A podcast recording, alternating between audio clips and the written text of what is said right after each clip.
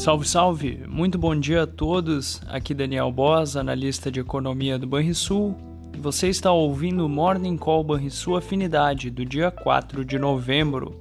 No exterior, as atenções se voltam para a publicação do relatório de empregos dos Estados Unidos, o chamado payroll, referente ao mês de outubro, mas deverá repercutir também as falas de alguns dirigentes do Fed.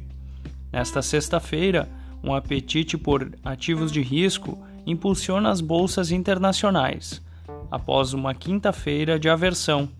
Com o recado mais duro do Banco Central americano, os investidores se afastaram das bolsas. Essa melhoria no humor, vista hoje, é sustentada por expectativas de que Pequim possa relaxar restrições para a contenção da disseminação da Covid-19. Entre as commodities, o petróleo avança mais de 2% com a melhora das perspectivas na China, enquanto o dólar recua ante pares e entre várias divisas emergentes.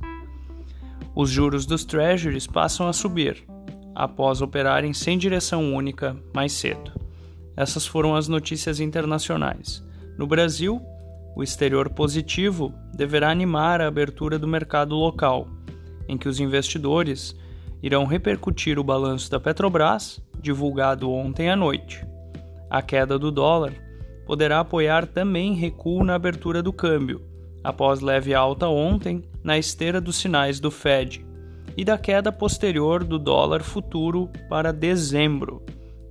As questões fiscais retomam com força, enquanto o novo governo tenta costurar medidas para aprovação de uma PEC para deixar as promessas de campanha fora do teto de gastos. A ver os próximos episódios dos embates em Brasília. Fechamento do mercado. O dólar fechou a quinta-feira com alta de 0,14% aos R$ 5,13. O Ibovespa terminou a sessão estável aos 116.896 pontos. E o S&P 500 caiu 1% aos 3.719 pontos. O DI futuro para janeiro de 2024 subiu 5 pontos base a 12,97% e o DI futuro para janeiro de 2027 subiu 4 pontos base a 11,52%.